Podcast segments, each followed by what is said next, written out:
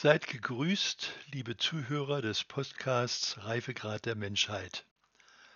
Heute handelte es sich um die Episode 3 Bildung. Hoffentlich habt ihr euch inzwischen ein wenig heimisch gemacht im neuen Jahr 2021.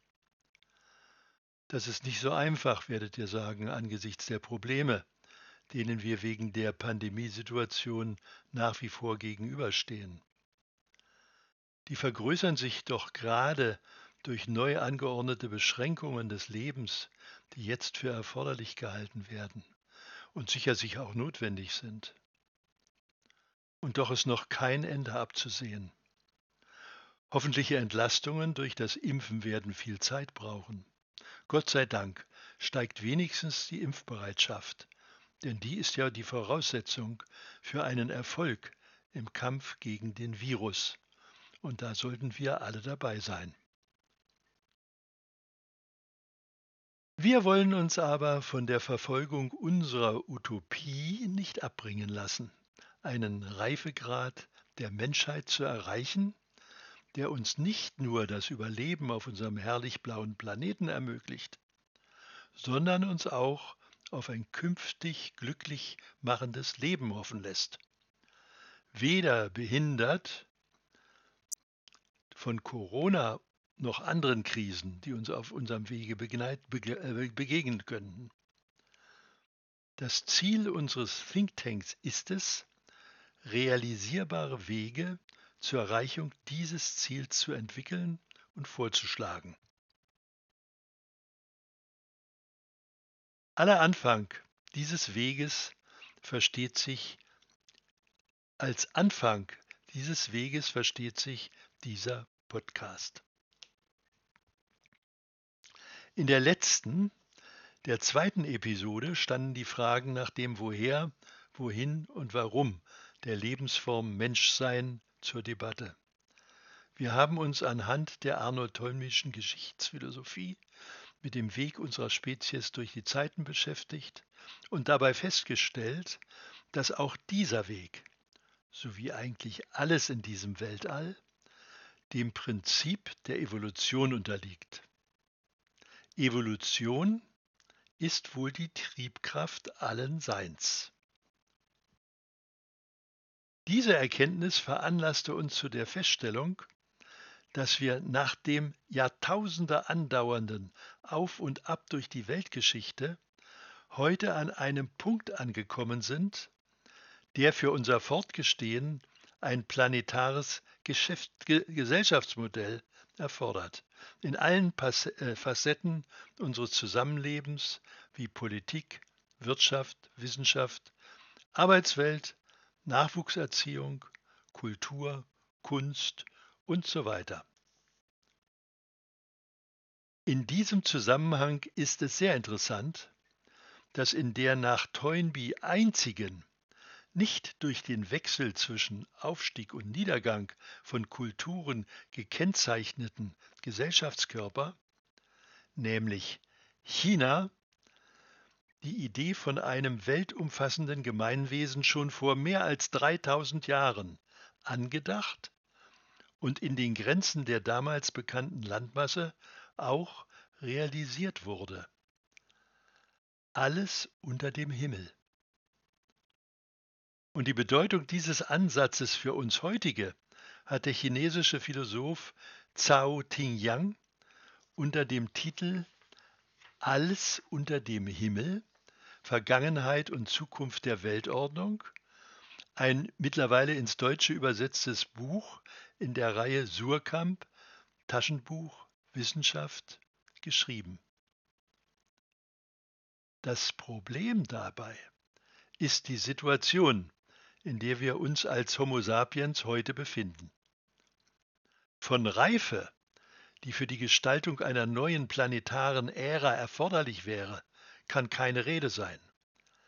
Wenn wir mal die ins Auge springenden Probleme der Gegenwart betrachten, wie beispielsweise die Klimakrise, die rücksichtslose Ausplünderung der Erde durch uns für uns verzichtbar gehaltene Ressourcen, das sich, das, das, das sich beschleunigte Artensterben, die Verschmutzung und Vergiftung von Land- und Wasserflächen, aber auch die nur von Sonntagsrednern bekannte Inkaufnahme bitterster Not und Armut bei gleichzeitigem Zulassen von überbordendem Wohlstand.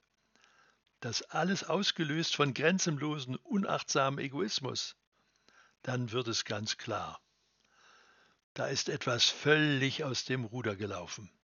Noch befeuert durch unseren mitmenschlichen Umgang untereinander, dieses Mobbing von Mitmenschen in den sogenannten Social Medias, von Schulkindern untereinander, mit einem bis zum Selbstmord führenden, hässlichsten Zynismus. Oberflächlich betrachtet geht es doch nur um durch Wettbewerb zu erreichenden Vorteil zu Lasten des Nachteils von anderen. Das ist der O-Ton des scheidenden US-amerikanischen Präsidenten. Vorgänge wie der Sturm auf das Kongressgebäude in Washington lassen uns schaudern.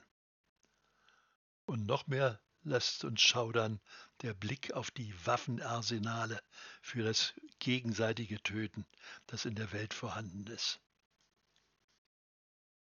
In meinen Augen sind das die Folgen einer völlig außer Acht gelassenen und damit gescheiterten Bildungspolitik. Um uns alle fit zu machen für eine für alle Menschen lebenswerte Zukunft, liegt hier der wichtigste Ansatz für die Erreichung eines Reifegrades der Menschen weltweit über allen Ebenen gesellschaftlicher Strukturen, vertikal und horizontal. Das ist also das Thema unserer heutigen dritten Episode Bildung. Lasst uns dieses Thema, das meiner Meinung nach essentiell für die Entwicklung einer planetaren Gesellschaftsordnung ist, in zwei Teilbereichen untersuchen.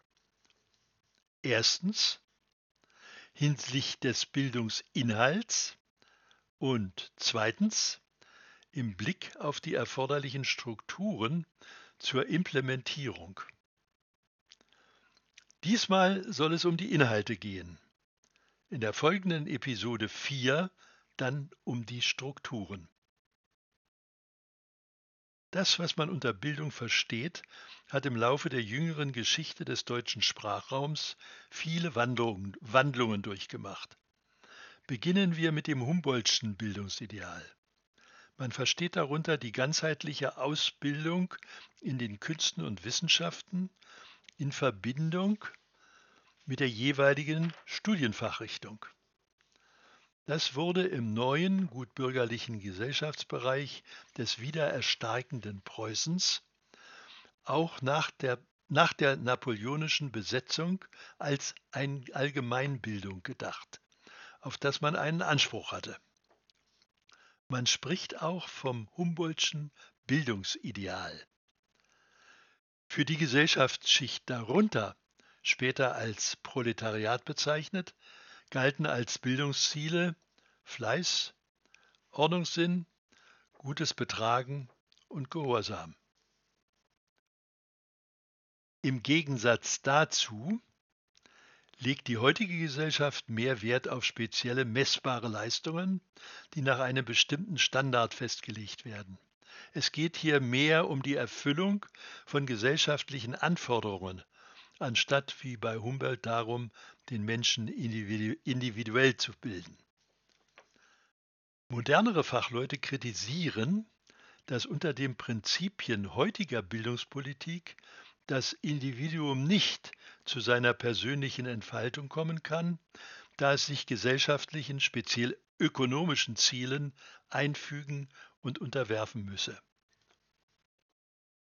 Günter Dück, Mathematiker, Informatiker, Philosoph und vieles andere mehr, gibt für die heutige Zeit folgende Bildungsziele vor. Kreativität, Originalität, Sinn für Humor, konstruktiver, freudiger Wille, Initiative, die auf andere ausstrahlt, Gemeinsinn, der andere mitnimmt, gewinnendes Erscheinungsbild, ausgewogenes Selbstbewusstsein, Vorfreude auf eine gute eigene Zukunft, positive Haltung zur Vielfalt des Lebens und eine liebende Grundhaltung zu Menschen. Ich finde, dass das ein netter Übergang ist zur Definition von Bildung, wie ich sie für unsere Zielsetzung, nämlich den Reifegrad für Menschen zu erreichen, wie er für die Errichtung eines planetaren Gemeinwesens erforderlich ist, erforderlich ist. Folgende Definition stammt von Günter Funke, Theologe und Psychotherapeut, einem persönlichen Schüler von Viktor Frankl. Er sagt, Bildung ist das Erarbeiten einer Haltung, die darüber Auskunft gibt, wofür ich alles Erlernte einsetzen will. Ich wiederhole das. Bildung ist das Erarbeiten einer Haltung, die darüber Auskunft gibt, wofür ich alles Gelernte einsetzen will. Und daraus ergeben sich für ihn dann Feststellungen und Fragen. Bildung hat nichts mit gelerntem Wissen, sondern mit Werten zu tun. Welche Werte helfen mir, dass ich mich an ihnen bilde? Werte sind Herausforderungen, an denen wir uns aufrichten. Wer sich nicht an Werten aufrichtet, wird keine Persönlichkeit. Eine aufgerichtete Persönlichkeit ist ein Mensch, der sich an Werten gebildet hat.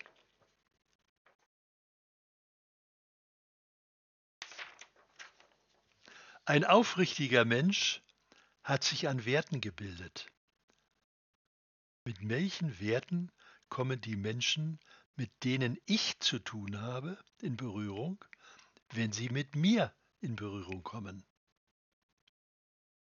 Ein Wissen, das man nicht mehr wertorientiert anwenden kann, ist ein dummes Wissen. Eine Bildung, die man in einer Krise nicht anwenden kann, ist keine Bildung. Das ist von Bonhoeffer ein Ausspruch. Eine solche Art von Bildung ist Dummheit. Und die ist schlimmer als Bösartigkeit, denn mit dummen Menschen kann man nicht reden. Äh, Dummheit ist hier nicht mit Einfältigkeit zu verwechseln. Bildung ist nicht im Gehirn angesiedelt, sondern im Herzen. Was nicht durchs Herz geht, ist herzlos und geht an der Person, meinem Gegenüber, vorbei. Was ist nun die Quintessenz der Feststellungen und Fragen von Günter Funke? Dieses Verständnis des Begriffs Bildung ist immer Herzensbildung im Sinne dieses sehr volkstümlichen Begriffs.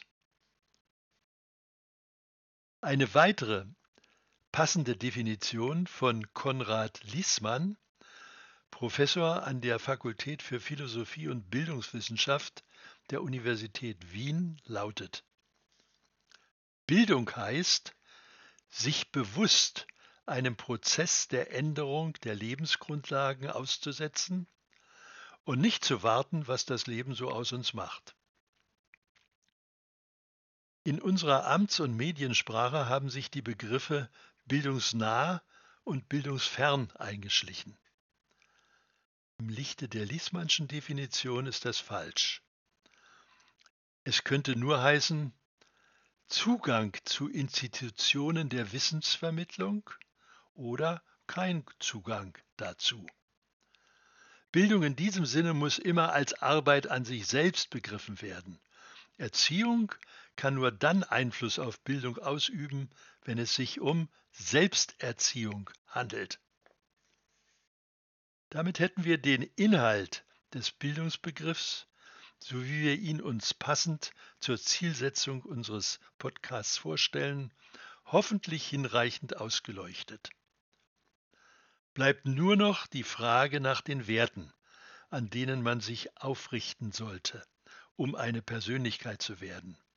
Dieser Frage, liebe Freunde, wollen wir uns mit Rückblick auf die Toynbische Geschichtsauffassung in Episode 4 zu wenden. Im Übrigen halte ich den Inhalt der einzelnen Episoden auch schriftlich im PDF-Format bereit.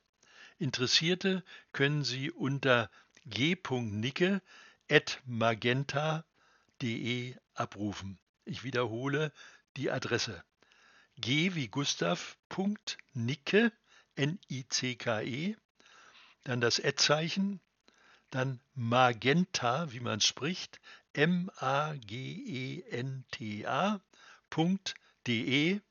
das ist die Adresse. Unter gleicher Adresse freue ich mich auch über eure konstruktiv kritischen Stellungnahmen. Ich grüße euch für heute herzlich. Bis demnächst an dieser Stelle.